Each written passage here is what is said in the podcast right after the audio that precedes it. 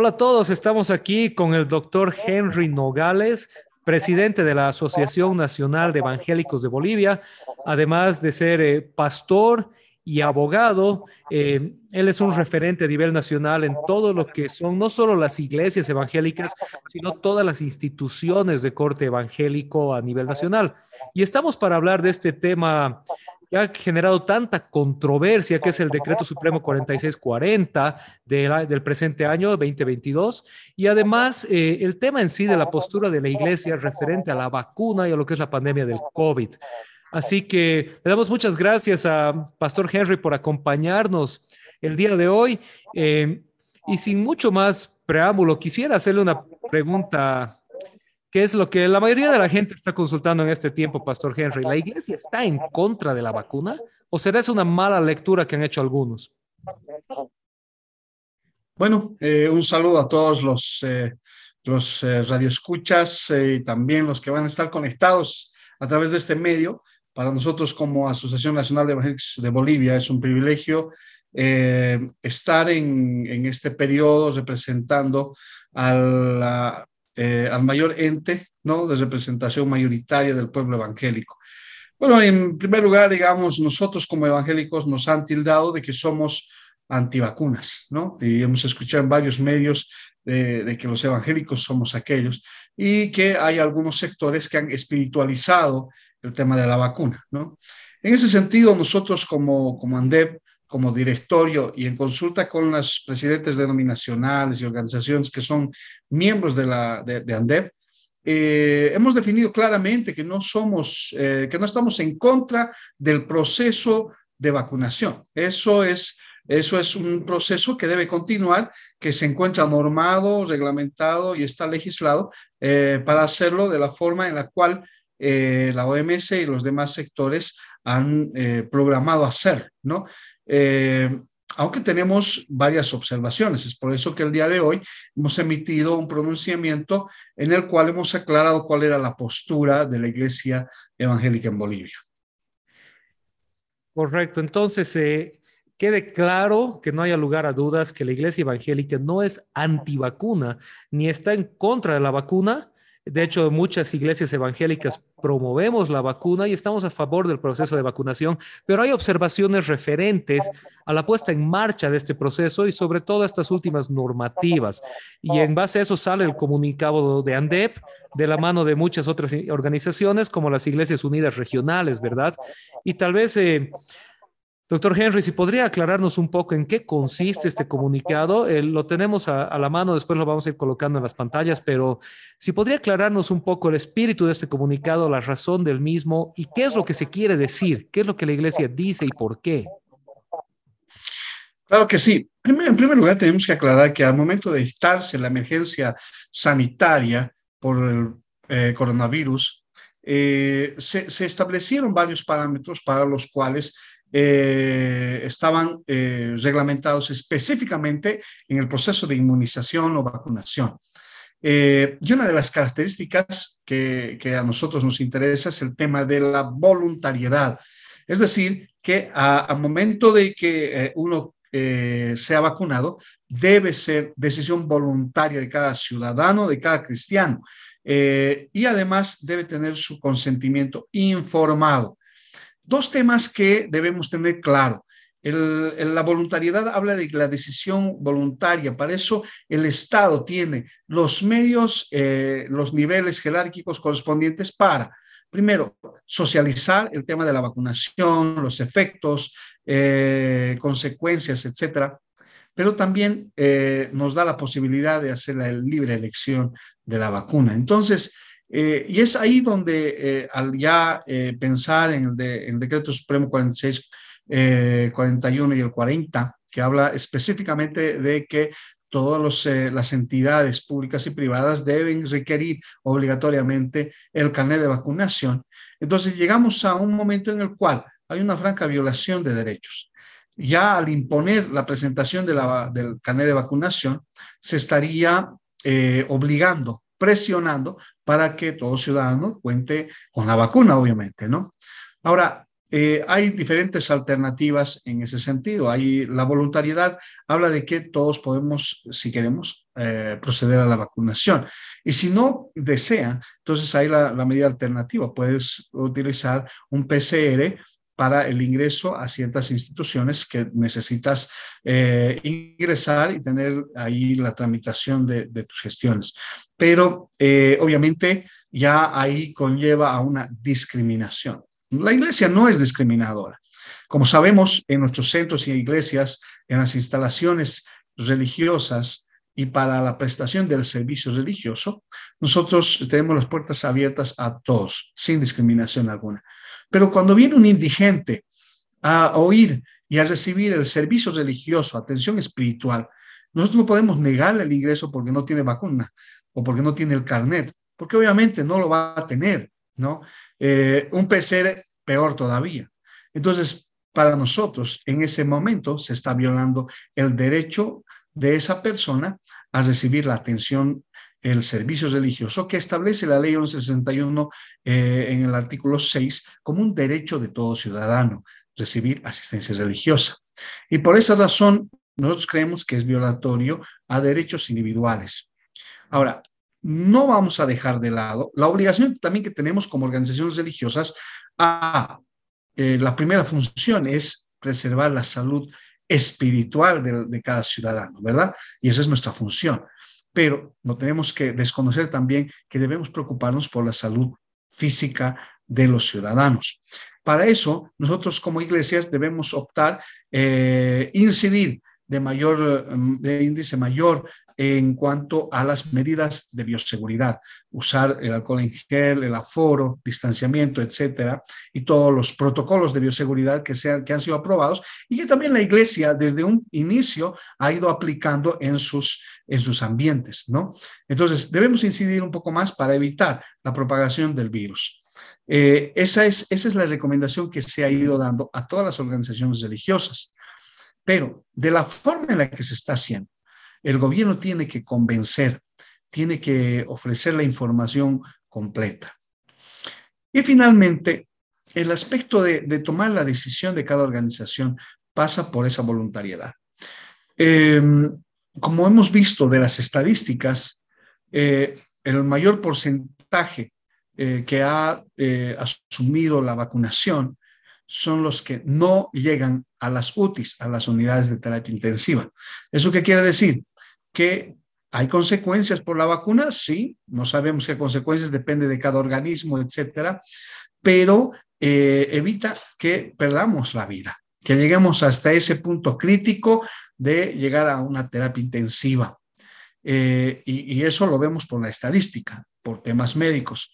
Entonces, mm, eh, algunos me preguntaron en los medios si yo estoy a favor o en contra. Yo les dije, miren, yo, yo me he hecho vacunar, yo tengo las dos vacunas, entonces no sé si soy pro o, no pro, vacunas, pero sí lo he hecho. ¿Por qué? Porque yo he pasado por ese proceso y eh, hemos visto que después de que uno recibe la vacuna, el proceso eh, viral es menor, ¿no? Entonces, para, nuestras personas de carácter personal, eh, bueno, yo, yo lo he hecho, ¿no? Y también mi familia. Pero de carácter institucional, obviamente las instituciones evangélicas son tan diversas y en esa diversidad eh, tenemos que respetar también los derechos, las prácticas, sus principios respecto a la salud. Pero eh, en forma uniforme, la Iglesia Evangélica, entonces, primero, no somos antivacunas, ya nosotros vamos a ir eh, dando cumplimiento a los protocolos de bioseguridad, etcétera, pero eh, nos vemos preocupados cuando eh, vemos que se está obligando a contar con la vacuna. Y, es extraño, ¿no? tal vez por falta de planificación, eso es, responsabilidad del gobierno. Vemos en los puntos de vacunación, en los puntos de, donde se sacan las pruebas PCR, etcétera, ahora una multitud de gente reunidas ahí y para, para, nosotros eso sí es contradictorio. Estamos yendo a un lugar para inmunizarnos, pero realmente estamos en un punto en el cual todos podemos hasta contagiarnos del virus. Entonces, eh, por esa razón, la falta de planificación y las medidas que fueron dictadas tal vez en, eh, por la premura del tiempo no han hecho la planificación. En muchos de los recintos de vacunación, como hemos visto el día de hoy, eh, no tiene ya las vacunas, se han acabado y tienen que volver a ir a, abastecerse de las vacunas y eso muestra claramente la falta de planificación. Entonces, eh, eso hemos observado y estamos haciendo conocer este, estos reclamos al, gobierno eh, central a través del Ejecutivo para que podamos tener alguna respuesta y que se considere esta violación de derechos eh, peor la constitución eh, política del Estado. Y claro, somos, somos eh, la formación legal me hace decir también que en el artículo 44 de la constitución política del Estado habla específicamente que nadie puede ser objeto de pruebas y experimentos científicos. Y como sabemos todos, las vacunas todavía están pasando por una prueba experimental, así es que todavía falta mucho por recorrer en ese sentido y estamos siendo sometidos a una vacuna que todavía eh, eh, está en estudio. Entonces, creemos que también ahí desde esa perspectiva tenemos que tener mucho cuidado, pero una vez más, eso pasará por la decisión de cada ciudadano, de cada cristiano perteneciente a nuestras organizaciones religiosas. Excelente, eh, una excelente y muy clara exposición.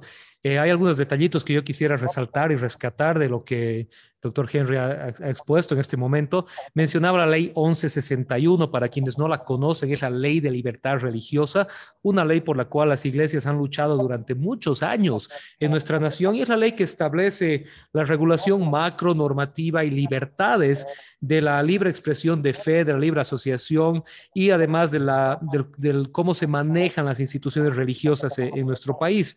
Y algo que esa ley establece es el derecho al culto, ¿verdad? El derecho a la libertad y como decía bien el doctor Henry, la iglesia no puede, no debe cerrar las puertas a nadie. Todos son bienvenidos a la iglesia a buscar oración, a buscar ayuda, consejo, a adorar y alabar a Dios. Eh, un test PCR está arriba de los 400 bolivianos. Hay personas que no tienen los recursos para hacerse ese test.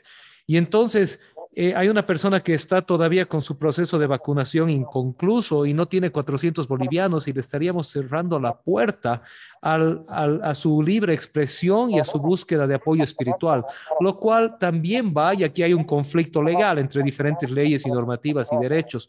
Por eso es que la iglesia dice, no estamos en contra de la vacuna, eh, favorecemos el proceso de vacunación pero la manera como algunas cosas se lleven a cabo tienen que ser mejor pensadas. Eh, también se mencionaba el hacinamiento que hay en centros de vacuna y de testeo en este momento.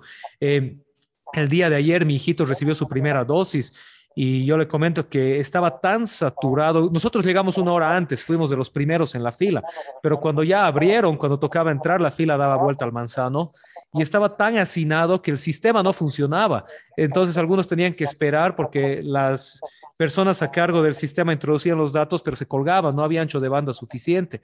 Entonces, deberían existir mejores mecanismos, incluso brigadas de vacunación que vayan de zona en zona, cosas que se han hecho con otro tipo de cosas como la influenza, ¿verdad? Eh, que todavía no se han puesto en marcha, pero es mejor pensar estos procesos en la tercera ola, cuando fue lo más grave en mayo, junio de este año, nosotros recibimos varios testimonios, dimos apoyo a personas que se habían contagiado esperando la vacuna. Estuvieron en su casa, fueron a la fila de vacunación y a los siete días estuvieron enfermos.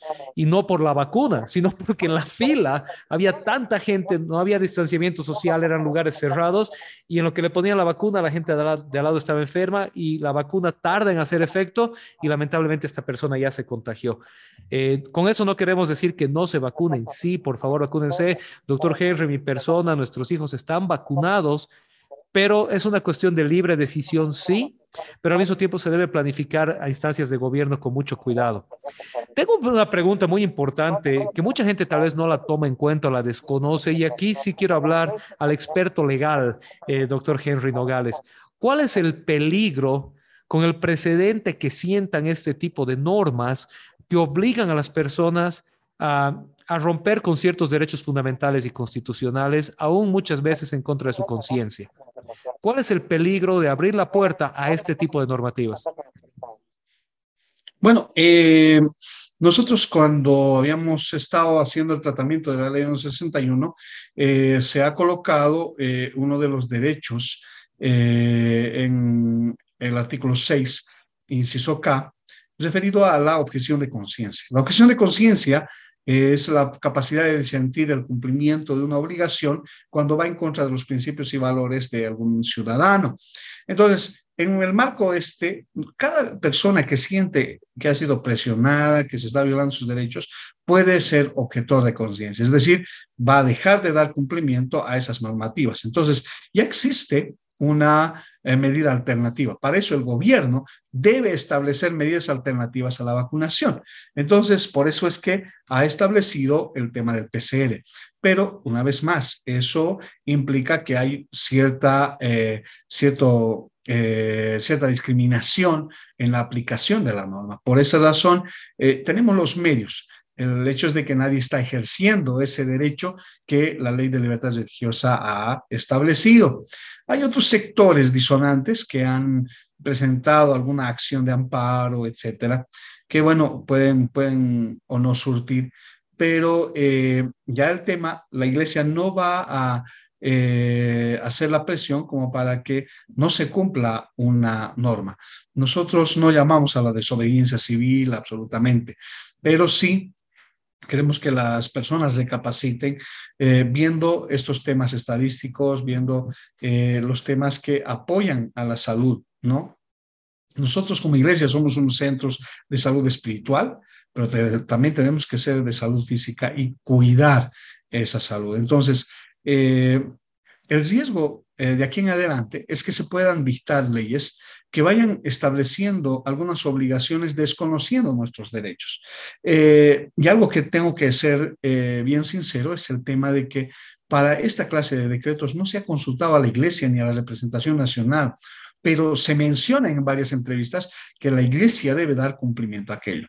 Eh, yo creo que en muchas de esas oportunidades nosotros no vamos a pedir el carnet de vacunación, aunque recomendamos tal vez tenerlo, pero el hecho de, no exigir también implica que las iglesias y cada uno de, los representantes de las organizaciones religiosas provean las medidas de bioseguridad para evitar también ese contagio, ¿no? Entonces tenemos ahí marcada nuestra obligación.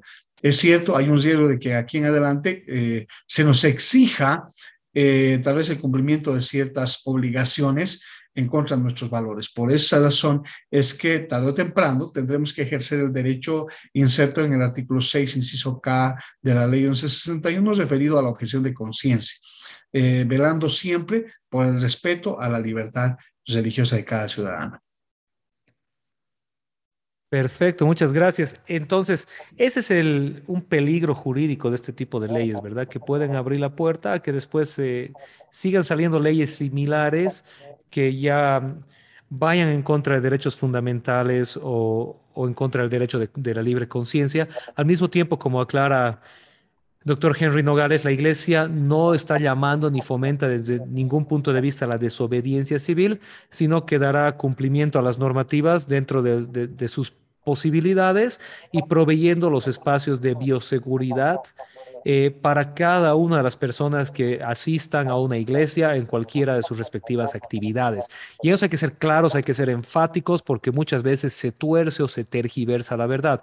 La iglesia no está en contra de la vacuna de ninguna manera, ni tampoco la iglesia está llamando a la desobediencia civil, ni tiene fines políticos ni nada similar. Simplemente la iglesia está hablando de no discriminar a nadie que venga a buscar a Dios en medio de un ambiente de iglesia. Entonces, eh, la iglesia no puede cerrar la puerta a nadie que quiera venir con los fines adecuados, que es la búsqueda de Dios a cada uno de los templos o lugares de reuniones eh, de las diferentes iglesias y confesiones cristianas que hay en nuestro país. Y eso es lo que la iglesia está tratando de explicar. Eh, doctor Henry, una pregunta también importante, porque muchas veces son las voces más fuertes las que más se escuchan, pero no siempre son las voces que representan realmente el pensamiento de la mayoría o de las instituciones oficiales. Y sí, lamentablemente, dentro de nuestra gran familia cristiana ha habido algunas voces que han hecho mucha fuerza con un mensaje sí antivacuna, con teorías de conspiración y con otras cosas extrañas. Tal vez eh, sería necesario que la iglesia también tenga una voz más fuerte, animando, motivando, fomentando a las personas a, protegerse, a cuidarse, a acceder a la vacunación en caso de que puedan hacerlo y realmente que exista más, más información acerca de que realmente sí, la mayoría de los cristianos están vacunados, no son antivacunas y que no es la posición de la iglesia ir en contra de la vacuna ni prestar oído a ciertas teorías que ya están también probadas como erróneas, ¿verdad? Así es, bueno, eh, nosotros hemos escuchado varias voces eh, que se arrogan la representación de la iglesia evangélica. Y hay algunos que han dicho que, bueno, van a convocar a los 5 millones de cristianos de Bolivia para oponerse a los decretos. Eh, ustedes sabrán que la ANDEP, como la representación nacional, está segura que no tiene bajo su, su membresía más de 2 millones y medio a 3 millones de cristianos, en primer lugar. Y nosotros no vamos a convocar a eso, por el hecho de que nosotros somos respetuosos de las normas. Eh, en segundo lugar, hemos escuchado que hay un llamado, había un llamado a que todas las iglesias, si continuaba estos decretos, iban a sacar todos sus recursos de las cuentas bancarias. Y yo, yo me pregunto, ¿será que todas las organizaciones van a ir y sacar mañana todos los recursos que tienen? Eso es imposible. Y, y también es incoherente. ¿Por qué? Porque eh, al cuidar la salud vamos a arriesgar también los temas patrimoniales, no creo. Entonces, y así escuchamos varias voces que sin una, sin una base sólida, eh, técnica, peor espiritual, eh, en otros hemos escuchado que hay que están a favor entre el pueblo cristiano también de la vacuna y hay otros que están en contra de la vacuna.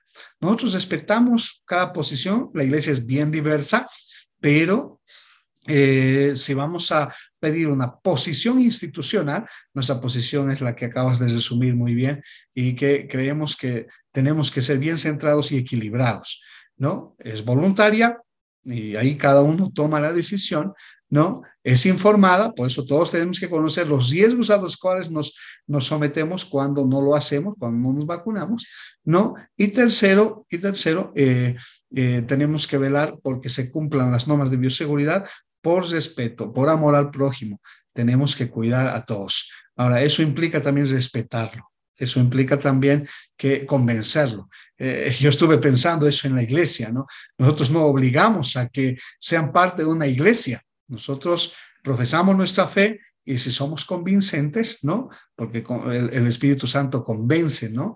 De pecado, eh, es lo mismo en la vacuna. Si el gobierno no va a convencer de que la vacuna es la solución, si no sabe expresar todo eso y convence primero a los cristianos, pero también a cada ciudadano, obviamente va a haber, va a haber voces disonantes que vayan en contra de esta política de, vacunación. Eh, es por eso que hemos convocado a través de este pronunciamiento a que el gobierno eh, realice esta eh, socialización de las normas de este carnet, etcétera, porque ni el mismo carnet se puede sacar, estaban tan saturadas las cosas, es que no sé cómo controlaron ayer porque no se podía abrir el sistema, ¿no? De todas formas, creemos que es responsabilidad del gobierno tener ya las políticas eh, claras, pero también la aplicación de esas políticas que les ha resultado, tal vez se les ha salido de las manos ya a momento de aplicar el tema de las vacunas, el, tema de carnet, etcétera, porque pues, no, es, no es tan fácil eh, poner en vigencia aquello. Hubiera sido eh, mucho mejor que sea progresivo, ¿no? Es decir, que vaya poco a poco y, que vayamos viendo, pero obviamente también la emergencia es la que ha obligado a sacar aquellas cosas. Entonces, eh, por esa razón, digamos, pedimos al pueblo evangélico que eh, tenga claro cuál es la representación mayoritaria del pueblo evangélico, que es la Asociación Nacional de Evangelistas de Bolivia, y que si hay otras voces, bueno, seamos sabios para reconocer cuáles son los entes representativos y los que tienen ese respaldo organizacional e institucional para representarlos, ¿no? Que obviamente el gobierno ha reconocido a ANDEP como ese ente representativo, aunque a veces conocemos que, que, los medios de comunicación tienen una tendencia para sacar ciertas noticias que causan polémica, ¿no? Eh, pero nosotros como cristianos no estamos buscando la polémica. Eh, a veces vemos que hay, hay, versiones eh, un poco controversiales y nosotros no nos involucramos en eso. Y siempre hemos llamado a la paz, siempre hemos llamado a la seguridad, hemos llamado a, a buscar los valores, siempre hemos protegido la vida y así varios temas en los cuales la iglesia evangélica siempre ha sido el que ha llevado la bandera por delante, ¿no? Excelente, muchísimas gracias. Entonces, una aclaración importantísima eh, que vale la pena seguirla reforzando.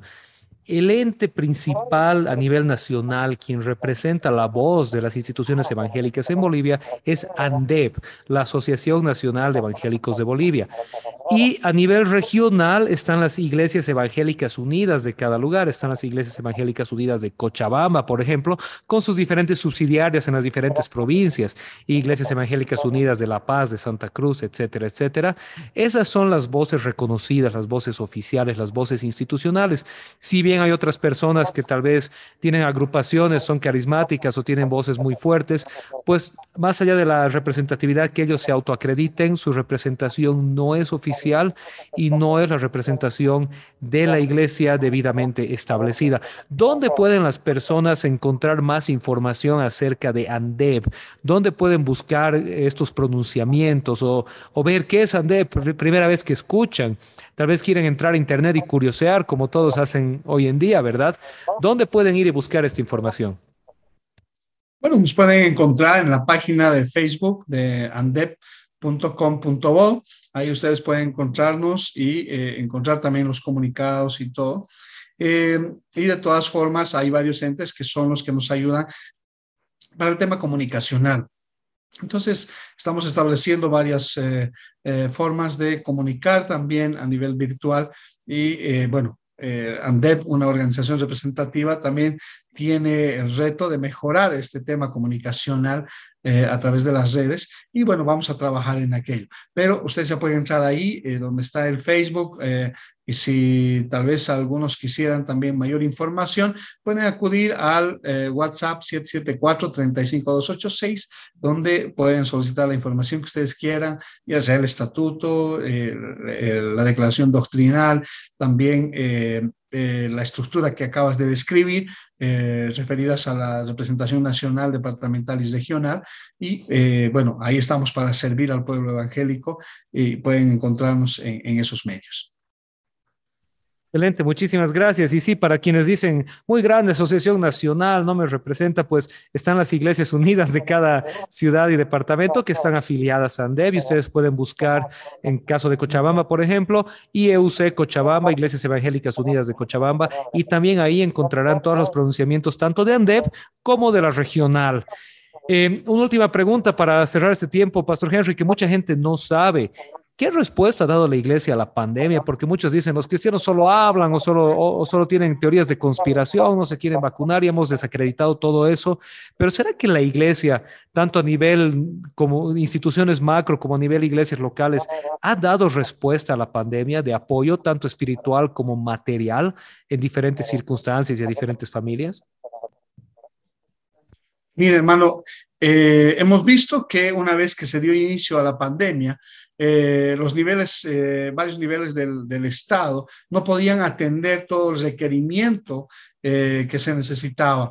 Muchas, muchas de las organizaciones religiosas en primera instancia han ayudado con medidas de bioseguridad con insumos médicos, etcétera. También hemos tenido equipos que han salido a apoyar en el área médica a los lugares donde tenían la necesidad de médicos y otros. Eh, hemos tenido también eh, la apertura de varios centros o iglesias o templos en los cuales se ha tenido eh, UTIs, donde hemos podido tener y atender también. En todo ese periodo del año 2020 y todos los seis meses de la cuarentena, también hemos visto iglesias saliendo de las cuatro paredes y llevando salud material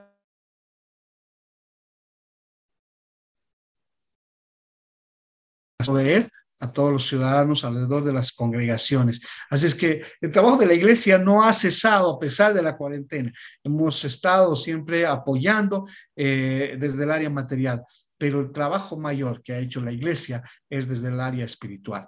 Hemos estado orando, teniendo tiempos juntos de oración, atendiendo a, todos los afectados por la pandemia, eh, las familias, cuando han perdido sus seres queridos, ahí estaba la iglesia, el líder religioso, el, servidor religioso, eh, apoyando con consejería, con apoyo en, varios sentidos. Eh, incluso el Ministerio de Capellanía de Bolivia ha estado apoyando a los bomberos y todos que estaban en primera línea, pero también requerían de apoyo espiritual y psicológico. Y se ha estado dando todos estos servicios no solo por una entidad, sino por muchas organizaciones religiosas, eh, miembros también de ANDE, que hemos salido para poder ayudar y coadyuvar en las labores que se requerían, porque el Estado eh, no podía contener todo lo que tenía, eh, ni con los recursos estatales y todo. Entonces, ha sido un gran aporte. La Iglesia ha apoyado en ese tiempo, ha sostenido a muchos creyentes y no creyentes, a la comunidad misma, y por eso nosotros podemos dar gracias a Dios por la posibilidad que nos dio de poder ser de bendición para el pueblo y la ciudadanía boliviana, ¿no? Entonces, nunca nos hemos quedado de brazos cruzados y no creo que lo hagamos, porque también nuestros principios y valores espirituales eh, cristianos nos dicen que tenemos que ser de injerencia positiva en la sociedad. Así es que creo que ahí la iglesia ha cumplido su función con la misión integral a la cual fue encaminada y encomendada por nuestro Señor Jesucristo. Sí es, entonces la iglesia no ha estado quieta, nunca estuvo quieta, tanto llevando esta ayuda espiritual de consuelo, de acompañamiento, como llevando ayuda material en temas de salud, de alimentos, etcétera, etcétera, de muchas maneras posibles. Doctor Henry Nogales, muchísimas gracias por su tiempo. Creo que es una, hemos hecho aclaraciones muy importantes y muy necesarias cuál es la postura de la iglesia, por qué la iglesia toma esta postura y hasta dónde eh, la iglesia dice algo y hasta dónde la iglesia dice no, eso depende de cada uno y dilucidado algunas de las desinformaciones que han estado circulando en las diferentes redes.